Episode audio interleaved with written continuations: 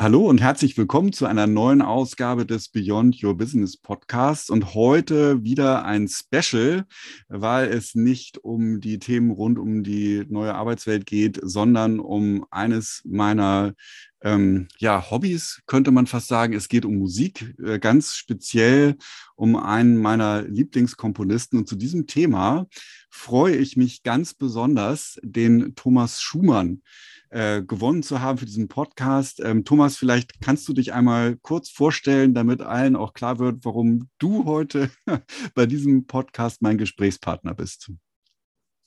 Ja, äh, Tim, wir kennen uns ja vom Segeln. Ähm, genau. Ich kann zu mir sagen, ich bin äh, Kirchenmusikdirektor hier in Nürnberg. Ich komme ursprünglich auch aus Norddeutschland. Ich habe zunächst Kirchenmusik studiert und später dann hier in Nürnberg und in München ein Kapellmeisterstudium abgelegt. Äh, hatte sehr früh schon ähm, ähm, musikalische Erfahrungen, nicht unbedingt jetzt äh, gleich bei Bruckner, sondern natürlich eher im Bereich der Klaviermusik, der Orgelmusik, der Chormusik natürlich. Ich habe, habe in einem Opernkinderchor gesungen früher in meiner Heimatstadt und hatte dadurch schon so ein bisschen einen Zugang auch zu der Musik, die außerhalb der Kirchenmusik äh, stattfindet. Ja, und jetzt bin ich seit, ja, seit 30 Jahren gut hier in Nürnberg und arbeite hier als Kirchenmusikdirektor an verschiedenen Kirchen, an der Lorenzkirche.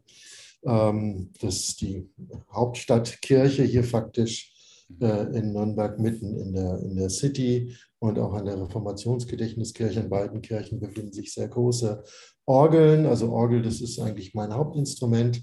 Und da treffe ich mich eigentlich ganz gut schon mit Bruckner, weil das habe ich mit ihm ja gemeinsam. Das stimmt, da hat er auch mit angefangen. Und ich kann tatsächlich an dieser Stelle noch sagen, Thomas, es macht immer total viel Spaß, mit dir zu segeln. Es ist so unfassbar lehrreich und man lernt so viel über Musik. Das war dann auch der Impuls, dich jetzt zu fragen. Genau. Und das Stichwort ist ja schon gefallen, Bruckner. Ähm, ich weiß nicht, ob du es weißt. Ich ähm, widme jedem Podcast ein Zitat aus Douglas Adams per Anhalter durch die Galaxis. Kennst du das? Ja. Wunderbar. Und du bekommst jetzt ein Zitat aus dem Restaurant und das passt nämlich dann zu Musik.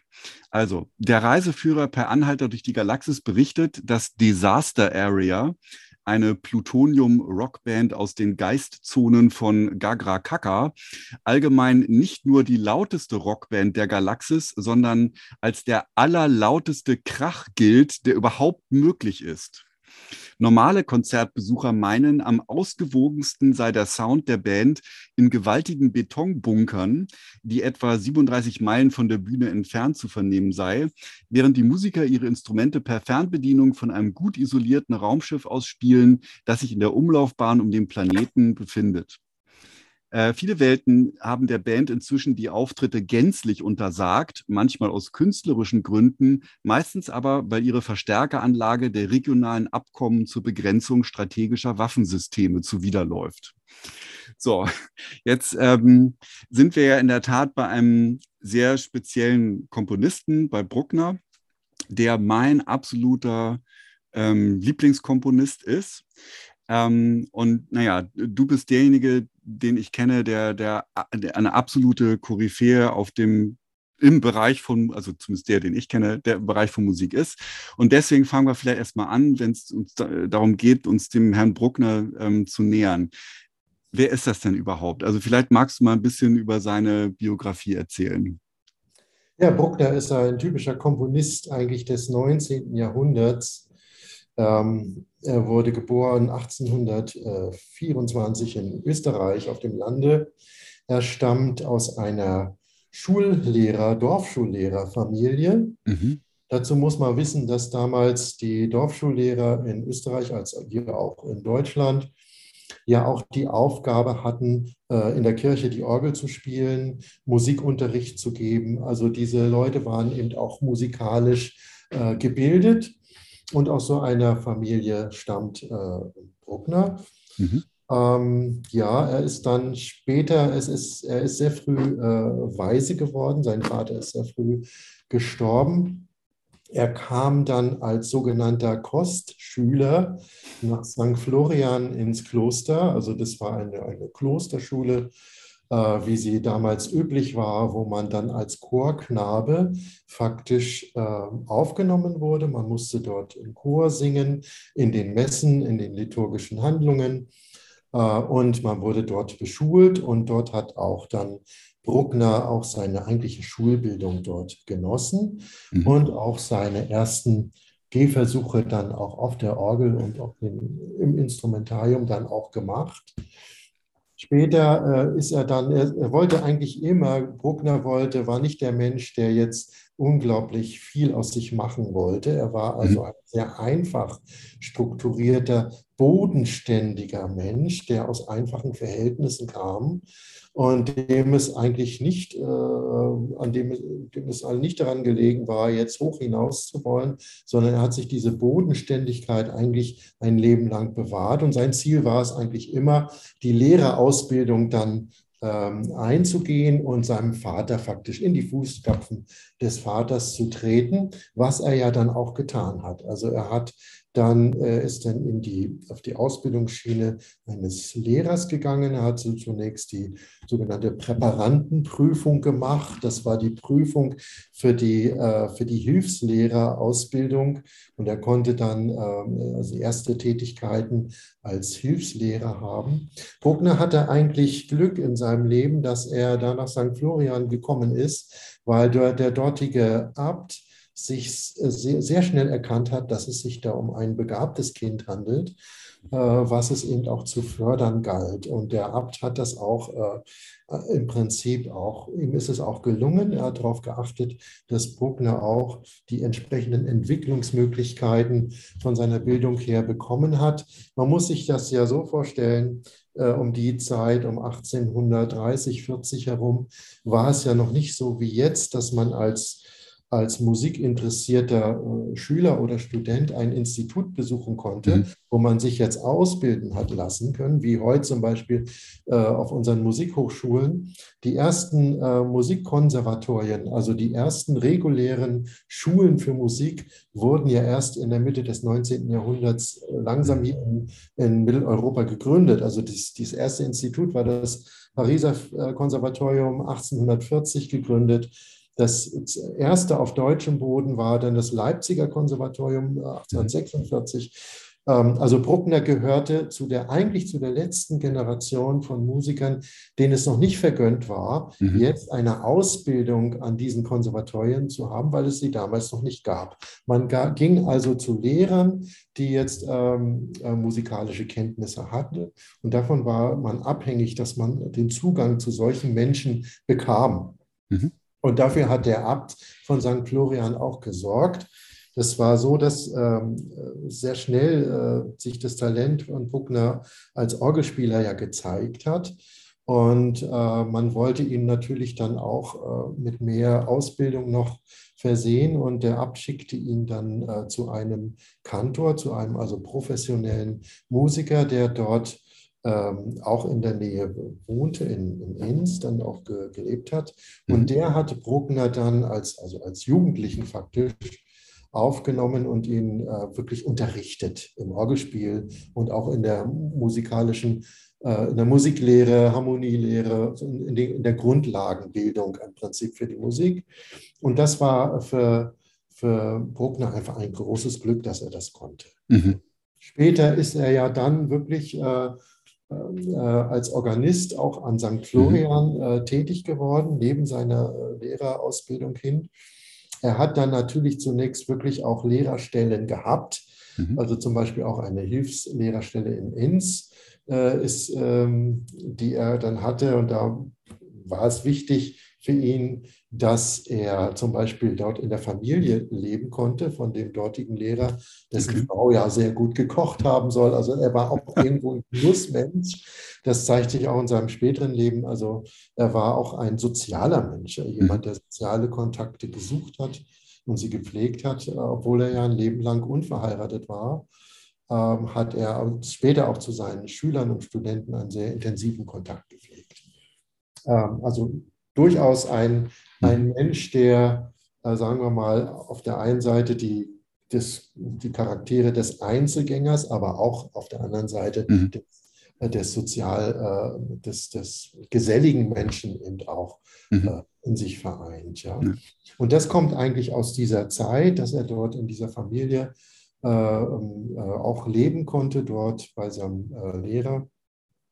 Später dann hat er dann ja da die als Organist in St. Florian wurde sehr schnell klar, dass er eigentlich doch zu, zu mehr noch geeignet ist.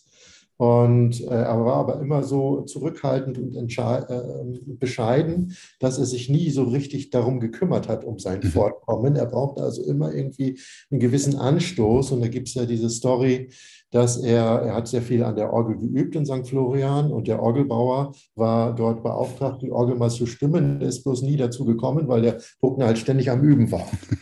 Und da war an dem, an dem einen Tag, wo die ähm, Orgelprobe, die Organistenprobe in Linz für, die, für das Amt des Domorganisten äh, angesetzt war, dachte der Orgelbauer, jetzt kann ich mal nach St. Florian fahren, die, Orgel, die Orgel stimmen, weil der Bruckner, der ist bestimmt in Linz und macht das Probespiel mit dem Domorganisten. Äh, was aber leider nicht der Fall war. Der Orgelbauer kam nach St. Florian und der, der Bruckner war am Üben. Und er sagte dann zu ihm, ja, was machst du denn hier? Du müsstest jetzt nach Linz da ist heute das Probespiel für den Domorganisten, willst du, das, willst du dich da etwa nicht bewerben? Und er ist dann der Stantebede, der Bruckner, hat sich da auf ein Pferdefuhrwerk äh, gesetzt, hat sich da mitnehmen lassen, ist an dem Tag noch nach Linz gefahren und hat da das Probespiel gemacht und hat es auch gewonnen. Mhm. Er ist dann später ja äh, Domorganist in Linz geworden. Äh, nun muss man sagen, dass, äh, ja, das komme ich vielleicht nachher nochmal drauf zu sprechen dass äh, Bruckner daher natürlich auch seinen besonderen Kompositionsstil bezieht aus dieser Organistentätigkeit. Letztlich, mhm. wie gesagt, äh, in Linz, äh, in Linz sind natürlich dann auch seine ersten Kompositionen auch entstanden.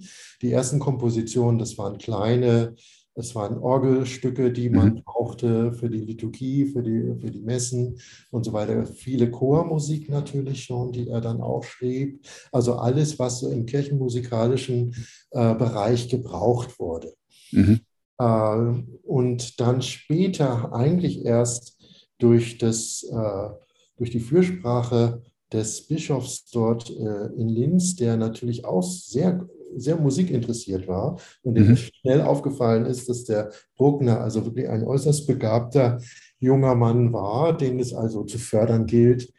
Und äh, hat er dann richtig Kompositionsunterricht genommen bei einem Professor in Wien, der also damals dann schon an der ersten Wiener Musikakademie, das war eine, das war eine Privatmusikhochschule, die sich da ge, gegründet hat, das Wiener äh, Konservatorium, und da erhielt Bruckner dann regulären, regulären Kom äh, Kompositionsunterricht. Mhm. Das muss man sich so vorstellen, nicht wie heute, dass man da Vorlesungen besucht oder Lehrveranstaltungen, die also live stattfinden, sondern das war ein Unterricht, der fand äh, brieflich statt.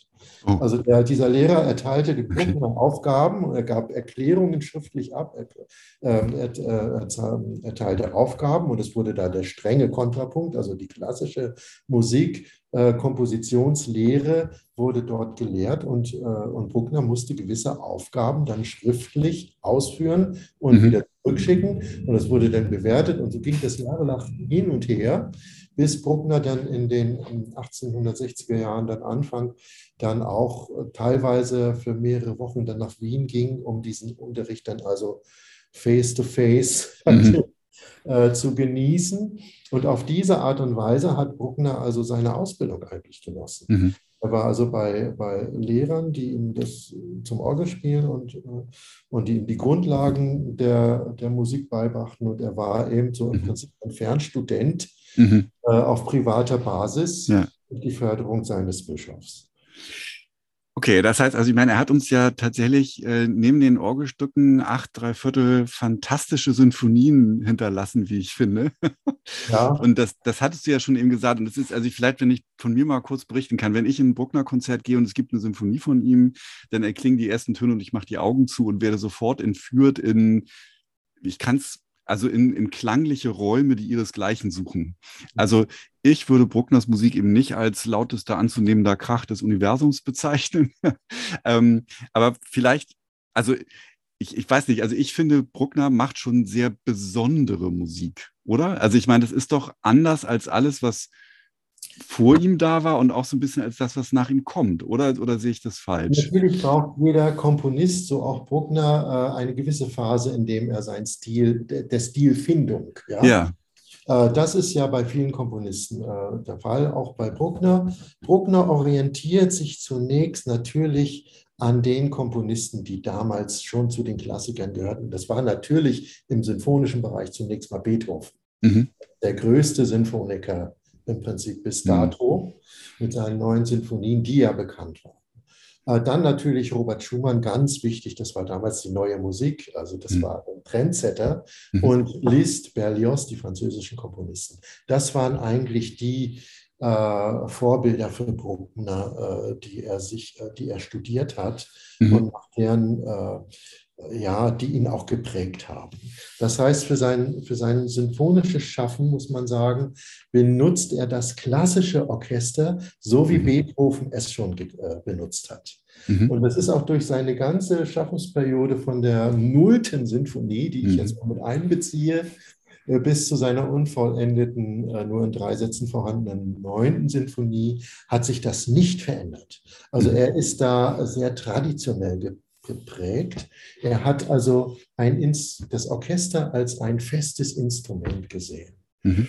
was er in der Besetzung eigentlich kaum verändert hat. Mhm. So, und das ist ungewöhnlich. Äh, andere Komponisten seiner Zeit haben da, also auch in der Nachfolge, dann wesentlich mehr äh, Experimentierfreude gehabt, auch mit mhm. anderen Instrumenten. Gerade im Bereich der Perkussion, der Schlaginstrumente äh, bleibt ähm, bleibt Bruckner da ganz im traditionellen Bereich. Mhm. Es gibt kein Becken bei Bruckner, okay. es gibt keine Trommel, das gibt es alles nicht. Es gibt die Pauken und es ist, mhm. damit hat es. Ja? Mhm.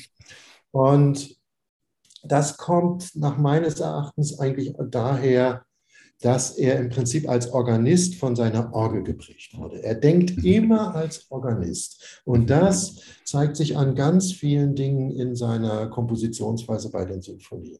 Mhm. Er ordnet den Klang eines Orchesters so, wie er ihn bei einer großen Orgel vorfindet. Und das ist das Eigentümliche an seinem Kompositionsstil, was ihn von allen anderen Komponisten unterscheidet. Und das ist ein Stück äh, davon, äh, von dem du sprachst. Mhm. Wenn du jetzt eine Bruckner Sinfonie hörst, du wirst sofort in diese eigene Welt mhm. aufgenommen. Ja? Und ähm, das ist, ist sehr damit begründet, dass er eben als Organist denkt. Und nun war er damals ein Organist, der ja improvisiert hat. Er war ein mhm. großer Improvisator. Wahrscheinlich einer der größten seiner Zeit. Das hat okay. ihn ausgezeichnet.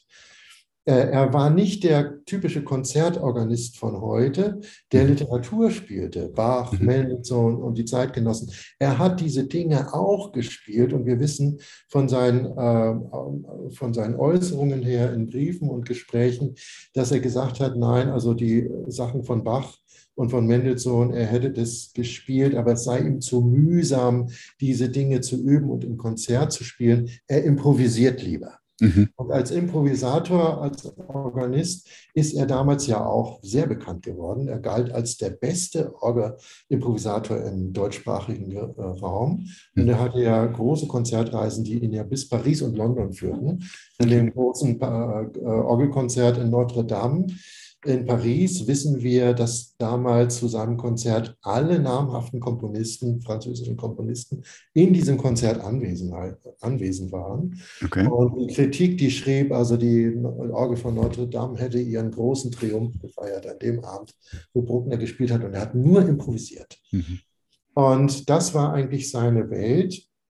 Und von dieser äh, Welt der Klangvorstellung von einer großen Kathedralorgel, davon ist er geprägt. Das mhm. war, und das hat er für seine Ausdrucksform in der Komposition im sinfonischen Bereich genutzt. Äh, da gibt es zwei äh, Elemente, die man vielleicht ganz einfach erklären kann. bei einer Bruckner Sinfonie ähm, ist ja, spielt ja die Dynamik eine große Rolle, also die Wucht dieser Musik. Mhm. Ja, man hat ja bei, bei Bruckner äh, das Gefühl, dass eigentlich schon nach den ersten 20, 30 Takten ja Himmel und Erde aufgerissen wird. Da passiert ja was. Mhm. Da wird unglaublich tief geblickt in Abgründe und es wird aufgebaut und es ist, wird eine ganz große Szene aufgebaut. Das große Fass wird mhm. geöffnet. Das ist, komme ich vielleicht am, am Schluss nochmal drauf zu sprechen, das ist für viele Hörer auch ein Problem. Ja? Mhm. Damit, äh, und, aber das kommt aus dieser Zeit, dass er die Kirchenmusik machte in großen Räumen mit großen Orgelinstrumenten. Mhm. Damals waren es ja mechanische Orgeln, die natürlich wie heute auch äh, nach klanglichen Abstufungen geordnet waren. Mhm. Also, dass man, man hatte die Streicherstimmen, man hat Flötenstimmen, man hat Prinzipalstimmen und man hat Zungenstimmen, also die Zungenstimmen, die im Prinzip die, die Blechblasinstrumente im Orchester äh, imitieren. Mhm. So ist eine große, und das in verschiedenen Werken, Hauptwerk, Oberwerk, Schwellwerk, Positiv, Pedalwerk, so wie eine große Orgel ge, geordnet ist.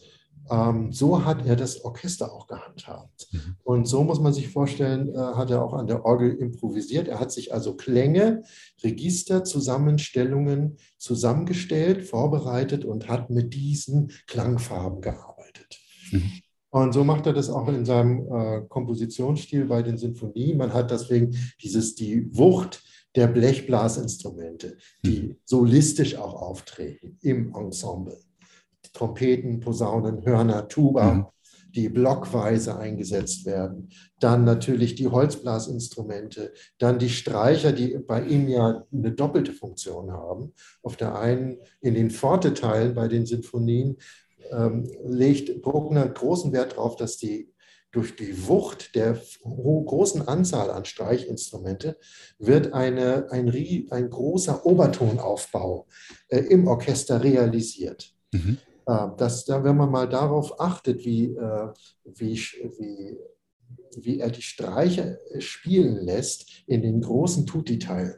Die mhm. spielen nicht einen langen Ton, sondern sie wiederholen diese Töne ständig. Ja? Mhm. Also sie sind auf eine große Dynamik ausgerichtet und das erzeugt diesen ober, ganz obertonhaften Klang des Orchesters, was eine riesige Wucht entwickelt. Das mhm. ist die Wucht einer großen Orgel, die von Prinzipalstimmen äh, dynamisch getragen wird. Mhm.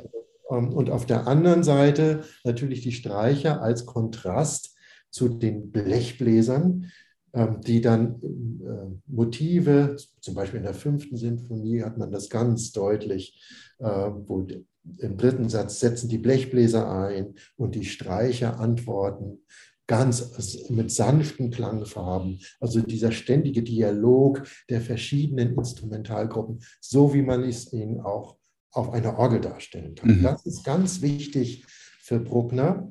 Dann natürlich die, die Motivik. Äh, er hat, äh, wie gesagt, der klassischen Kontrapunkt studiert. Den wendet er teilweise auch an in seinen äh, Sinfonien. Aber das macht seine Musik auch so elementar und hat einen großen Wiedererkennungseffekt, erreicht er durch seine Motive. Mhm. Zum Beispiel dieses ein, mhm. eine Motiv aus dem langsamen Satz, ähm, was er immer wieder wiederholt. Und er, er hat bei, den, bei seinen Motiven ein gutes Konzept, mit dem er eine Sinfonie wirklich von vorne bis hinten gestaltet. Mhm. Äh, und durch wenige kleine Kunstgriffe im Kontrapunkt dreht er ein Motiv, was zunächst vielleicht einen, einen, einen Ausdruck hat der Tragik, in einen Ausdruck der Freude. Mhm. Also es ist es auch wirklich ein, eine konstruierte äh, Musik. Also er geht nie äh, frei an seine Komposition ran, sondern er hat immer einen Plan. Mhm. Er, er, arbeitet, also diese, Mus diese Sinfonien sind ganz stark erarbeitet. Mhm. Keine aufgeschriebenen äh, Dinge, wie es bei Mozart ist. Bei Mozart mhm. ist Musik im Kopf, er hat sie nur noch hin, hingeschrieben. Das ist bei Bruckner nicht. Diese Dinge mhm. sind wirklich erarbeitet. Und das, das, das zeigt sich ja auch darin, dass er ja immer wieder Veränderungen an seinen Sinfonien, Umarbeitungen vorgenommen mhm. hat. Er war ja immer so unsicher und dachte, ja, das ist vielleicht noch nicht gut genug oder es ist nicht gut genug gelungen oder es ist nicht klar genug geworden. Und dann hat er wieder Veränderungen und das zieht sich ja durch seine ganze Schaffensperiode. Und wie gesagt, äh, man hat bei Bruckner immer so diesen Eindruck, da passiert etwas, etwas Besonderes. Ja? Er hat, man muss, und das kann man eigentlich nur so verstehen, dass er ja immer einen sakralen Hintergrund hat. Mhm. Er, er, er erzählt aus einer Welt, die nicht real stattfindet, sondern die irgendwo anders verortet ist. Er mhm. ist im Prinzip ein zutiefst religiöser Komponist, der eine Botschaft hat, äh, die man aber nicht eindeutig zuordnen kann. Und da mhm. kommt jetzt der Hörer oder natürlich auch der Interpret, aber vor allen Dingen der Hörer ins Spiel. Jeder deutet das für sich. Mhm. Aber für mich ist es so, dass, dass ich äh, Bruckner als einen zutiefst religiösen mhm. Komponisten sehe. Wenn man mal schaut, seine, seine letzten Takte der neunten Sinfonie, die ja mit dem dritten Satz endet, also die mhm. unvollendete, da findet eine Spannung statt, die ja nicht aufgelöst wird. Mhm. Es gibt kurz vor diesem, vor diesem langsamen, vor dem Ende dieses langsamen dritten Satzes, gibt es eine Generalpause. bis zu dieser Generalpause baut sich eine Spannung auf, die eigentlich nicht mehr aufgelöst wird. Vielleicht wäre sie in dem vierten Satz aufgelöst worden, mhm. aber man kann es auch als eine gewissermaßen als eine Art Vermächtnis verstehen. Mhm. Diese, diese Spannung wird, wird woanders verklärt. Ja? Also immer so ein bisschen so einen mystisch-religiösen ja. Ausdruck in, in, seiner Musik. Ja. Bruckner hat mir, Bruckner Konzerte haben mir tatsächlich schon äh, viele himmlische Momente beschert.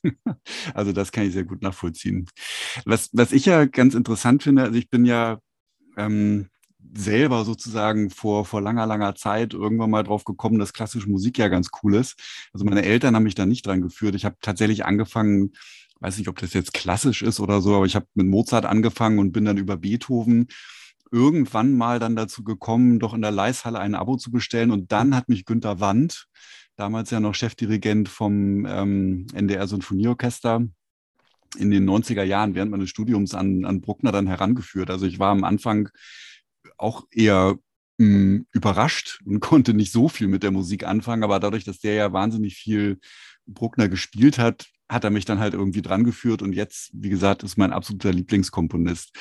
Ähm, ich kenne aber auch tatsächlich einige Menschen, die, wenn sie Bruckner auf dem Programm sehen, sagen so, oh Gott, nee, da gehe ich jetzt nicht rein, ähm, weil es eben als anstrengend gilt. Ich, wie gesagt, ich finde es ja gar nicht mehr, aber was würdest du denn jemandem, der so wie ich, sage jetzt mal, ein, ein interessierter Laie ist, denn, denn raten oder, oder wie würdest du jemandem raten, sich Bruckner zu nähern? Mhm. Weil es ja tatsächlich so allgemein als nicht ganz einfach bekömmliche Kost gilt? Also ich würde jedem raten, der vielleicht zunächst sagt, nein, das ist, das ist eine Musik, die ist mir zu schwer, die, da finde ich zunächst keinen Zugang dazu, äh, dieser Musik immer eine zweite Chance zu geben. Also nicht sofort zu sagen, nein, auch nach einem Satz oder das, das ist eine musikalische Welt, mit der kann ich nichts anfangen. Sondern man muss, im Bruckner mhm. muss man eine Chance geben. Also man ja. sollte mal eine Sinfonie bis zum Schluss hören. Und man sollte sie dann auch sacken lassen und man sollte es auch noch mal zum zweiten Mal probieren. Und auf der anderen Seite sage ich aber auch, eigentlich ist es eine Musik, die auch einen sehr leichten Zugang ermöglicht. Dadurch, dass mhm. er, wie ich schon angesprochen habe, ja so eigentümliche und charakterstarke Motive hat in der Musik, die unglaublich emotional dann auch eingesetzt werden. Äh, und äh, die man auch mit nach Hause nimmt. Einzelne mhm. Teile von Motiven und Melodien, äh, die im Kopf hängen bleiben und ja, und die einfach weiter in einem klingen. Auf der anderen, man muss natürlich immer, zu, ich sage immer zu Bruckner, es ist keine Wellnessmusik. Das nicht.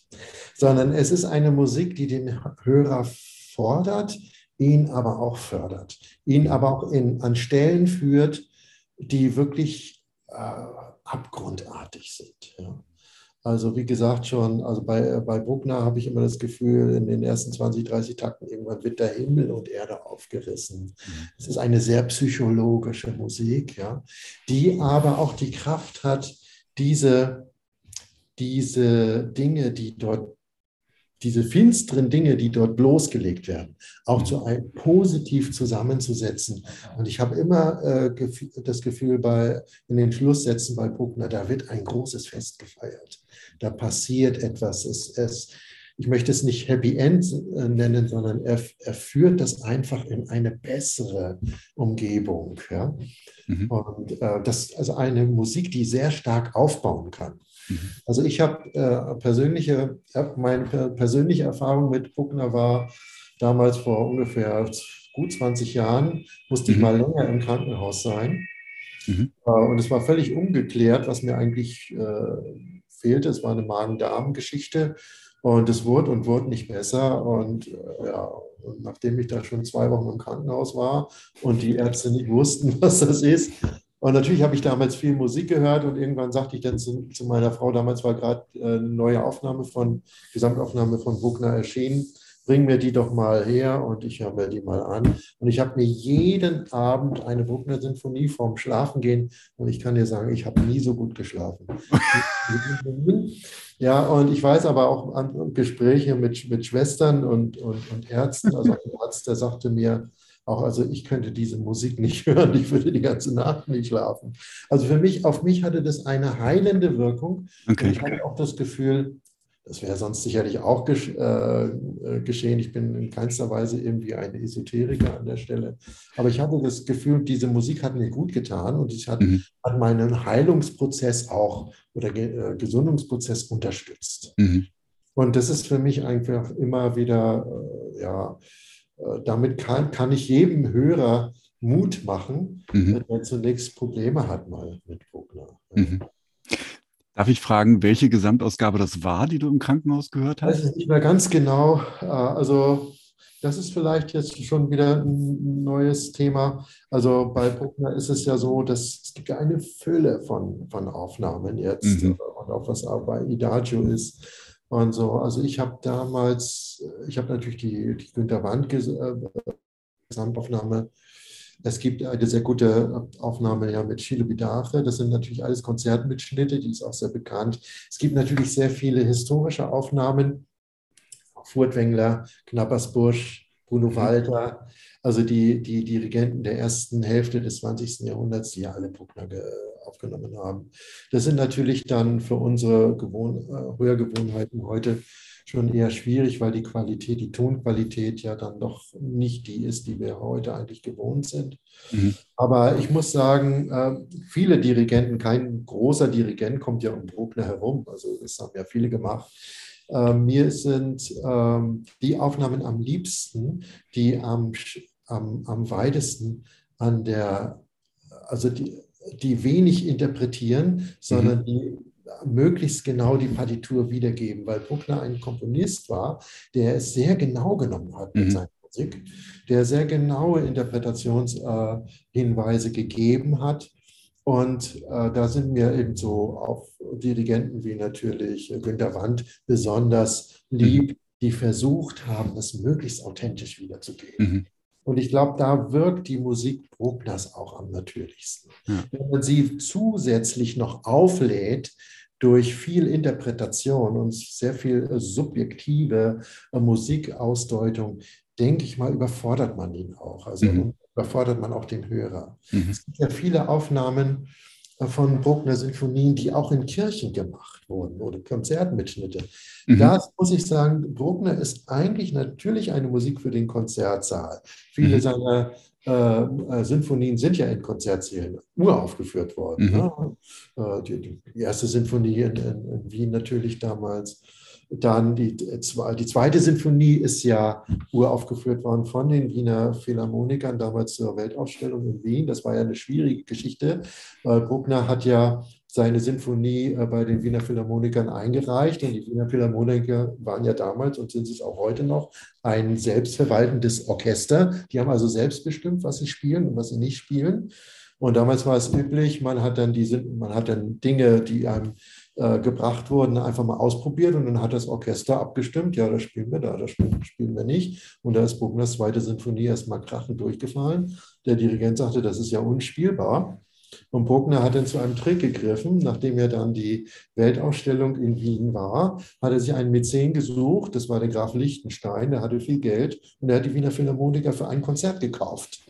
Und, und, da, in diesem Konzert mussten sie diese zweite Sinfonie von Bruckner spielen. Und auf die Art und Weise hat der Bruckner dann gesagt, seht ihr, so ist es, jetzt müsst ihr es doch spielen. Erst habt ihr es nicht gewollt. Und also es ist also damals natürlich auch im Konzertsaal, die siebte Sinfonie ist ja äh, dem König Ludwig II. gewidmet, in Leipzig uraufgeführt, und zwar nicht im Gewandhaus, sondern in dem äh, Leipziger Theater, damals unter Niekisch, Gewandhausorchester natürlich. Ähm, und äh, also es ist natürlich Musik, die er auch für den Konzertsaal gedacht hat, aber die eigentlich mhm. den Charakter einer Kirche braucht. Mhm. Weil das ist auch bei, bei Bruckner, er, er, wiederholt ja die Motive ständig. Ja, bam, badim, bam, badim, bam, badam, bam, badam. Mhm. Er, er macht ja, er arbeitet den Nachhalt, die Akustik einer Kirche immer mit ein mhm. weil er das als Orgelspieler so gehört hat. Ja? Mhm. Das ist alles Nachhalt. Und das ist bei seinen Sinfonien äh, immer gegenwärtig, mhm. dass er die Akustik einer großen Kirche eigentlich sich vorstellt. Das ist ja spannend. Gibt es da irgendwie eine, eine, Aufnahme, die du im Kopf hast, wo, wo, wo in der Kirche dann was aufgenommen ja, wurde? Ja, in St. Florian und äh, natürlich auch in Linz im, im Dom mit Gergiev. Der, der, der, der hat ja alle, okay. öfters Konzerte gemacht mit Bruckner Sinfonien an Original Bruckner mhm. Äh, da gibt es einiges, ja, auch dieses, äh, äh, ähm, das Orchester des Bayerischen Rundfunks und so in mhm. Otto Beuern und so in diesen großen süddeutschen Kathedralen ähm, äh, gibt es oft Konzerte mit, mit Bruckner Sinfonien. Da gehört mhm. das eigentlich hin. Ja. Ja, cool. Guck mal, das muss ich mir gleich mal angucken. Ähm, da bin ich aber gespannt. ja, klasse. Ja, Mensch, wir sind jetzt schon hier zeitlich zumindest fast am Ende. Ähm, Gibt es noch irgendwie eine, eine, lustige Anekdote, die dir bei Bruckner einfällt? Ich meine, er hatte es ja tatsächlich nicht so ganz leicht, seine Musik, also damals, als er gelebt hat, an den Mann, an die Frau zu bringen. Ne? Das fiel ihm ja schwer. Ähm, fällt dir da noch irgendwie abschließend ähm, ein ja. kleines Anekdötchen ein? Naja, also er ist ja als er dann nachher in Wien später war. Er war ja dann Professor für Orgelspiel in mhm. Wien mhm. an der, am Wiener Konservatorium. Das war ja ein, eine Privathochschule der Wiener Musikfreunde, war das eine Stiftung. Mhm. Und dort war er, wie gesagt, zeitgleich natürlich auch parallel dazu Organist an der Wiener Hofkapelle. Mhm. Da ist er durchaus auf Kritik gestoßen, weil seine Art der, äh, der Improvisation viele überfordert hat. Ja, mhm. also weit über das liturgische Erfordernis hinausging. Ähm, und er hatte damals ja dann zu der Zeit natürlich viele Studenten. Und da gibt es eine Begebenheit mit ihm, die, äh, die auch von seiner Musik einiges widerspiegelt. Also er geht mit einem Studenten abends nach Hause durch eine Straße und in dem einen Haus, aus dem einen Haus kommt Tanzmusik mhm. Und aus dem anderen Haus, äh, in dem anderen Haus wird die Totenwache gehalten. Da ist mhm. jemand verstorben. Und dann sagt er zu seinem Studenten, so ist das im Leben. Das, das Positive, das, das, das Feierliche, das Freundliche, das Schöne ist mhm. ganz nah bei dem Tragischen. Mhm. Und das ist auch äh, bei seiner Musik. Und ähm, wie gesagt, äh, Bruckner war auch ein geselliger Mensch. Also er liebte des Abends dann nochmal in den Biergarten zu gehen, sich da mit seinen Freunden, mit seinen, mit seinen Studenten zu treffen. Und da wollte er nicht über Musik reden und über mhm. so künstlerische Dinge, sondern über ganz normale mhm. Geschichten. Das ist bei ihm auch bekannt, dass er also nicht so der Mann war, der nur für die Kunst lebte, mhm. sondern der eigentlich auch äh, ein ganz bodenständiges, natürliches Leben führte was ja auch dann dazu führt, er ist ja Ehrendoktor geworden und der, und der, der der österreichische Kaiser hat ihn ja ausgezeichnet. Er war ja hoch dekoriert. Er hatte ja den Franz Josef Orden. Das war damals die höchste Auszeichnung, die man da haben konnte. Mhm. Und äh, er lebte immer sehr sparsam. Mhm. Und es ging ja so weit, dass der, der, dass der österreichische Kaiser ihm kostenlos eine Wohnung zur Verfügung stellte. Und er hat dann, er ist faktisch als Millionär gestorben, okay. weil er all sein Geld, was er verdient hat, immer gespart hat aus der Angst heraus, dass er vielleicht mal wieder in ärmliche Verhältnisse kommen könnte, aus, der er, aus denen er ja eigentlich stammt. Mhm. Und das ist, äh, Ja, ich meine, kuriose Geschichten mag es da viele geben. Der eine habe ich erzählt, was er mit den Wiener Philharmonikern machte. Er hat natürlich auch, er hatte ja enge Freundschaft zu, äh, zu äh, Richard Wagner. Er hat mhm. Richard Wagner kennengelernt in den 70er Jahren, in den 1870er Jahren, wo er ja nach Bayreuth fuhr, weil er Wagner ja eine Sinfonie widmen wollte. Und er hatte mhm. zwei mhm. Sinfonien dabei. Oder Wagner konnte sich eine aussuchen, äh, also die er gewidmet haben wollte. Mhm. Äh, und seitdem, und da war ähm, Wagner, lud ihn dann äh, als Dank zu den ersten Bayreuther Festspielen ein. Okay. Und äh, später war dann äh, Bruckner über viele Jahre ständiger Gast bei den Bayreuther Festspielen, also hat Wagner gründlich gekannt. Und äh, obwohl man es an seiner Musik kaum merkt. Mhm. Ganz wenige Passagen, wo mhm. er Wagnersche harmonische Verläufe äh, auch verwendet. Mhm. Die gibt es, aber die sind ganz selten. Okay. Na, ich bin mal gespannt auf meine nächste Bruckner-Sinfonie. Ich glaube, im Mai ist es soweit in der Elfi. Ich freue mich sehr. Und Thomas, lieben, lieben Dank für deine Zeit. Es war mir eine Freude, dir zu lauschen. Ja, und ich hoffe, dass ihr äh, trotz Corona und allem bei euch in Nürnberg einen schönen Musikbetrieb weiterhin bekommt. Ja. Ich drücke mal die Daumen. Alles klar. Liebe Grüße nach Nürnberg. Vielen Dank an alle Zuhörerinnen und Zuhörer. Geht gerne mal in ein Bruckner-Konzert. das ist hiermit jetzt der Appell. Tschüss, Thomas. Vielen Dank. Ja, Bis dann. Ciao. Ciao.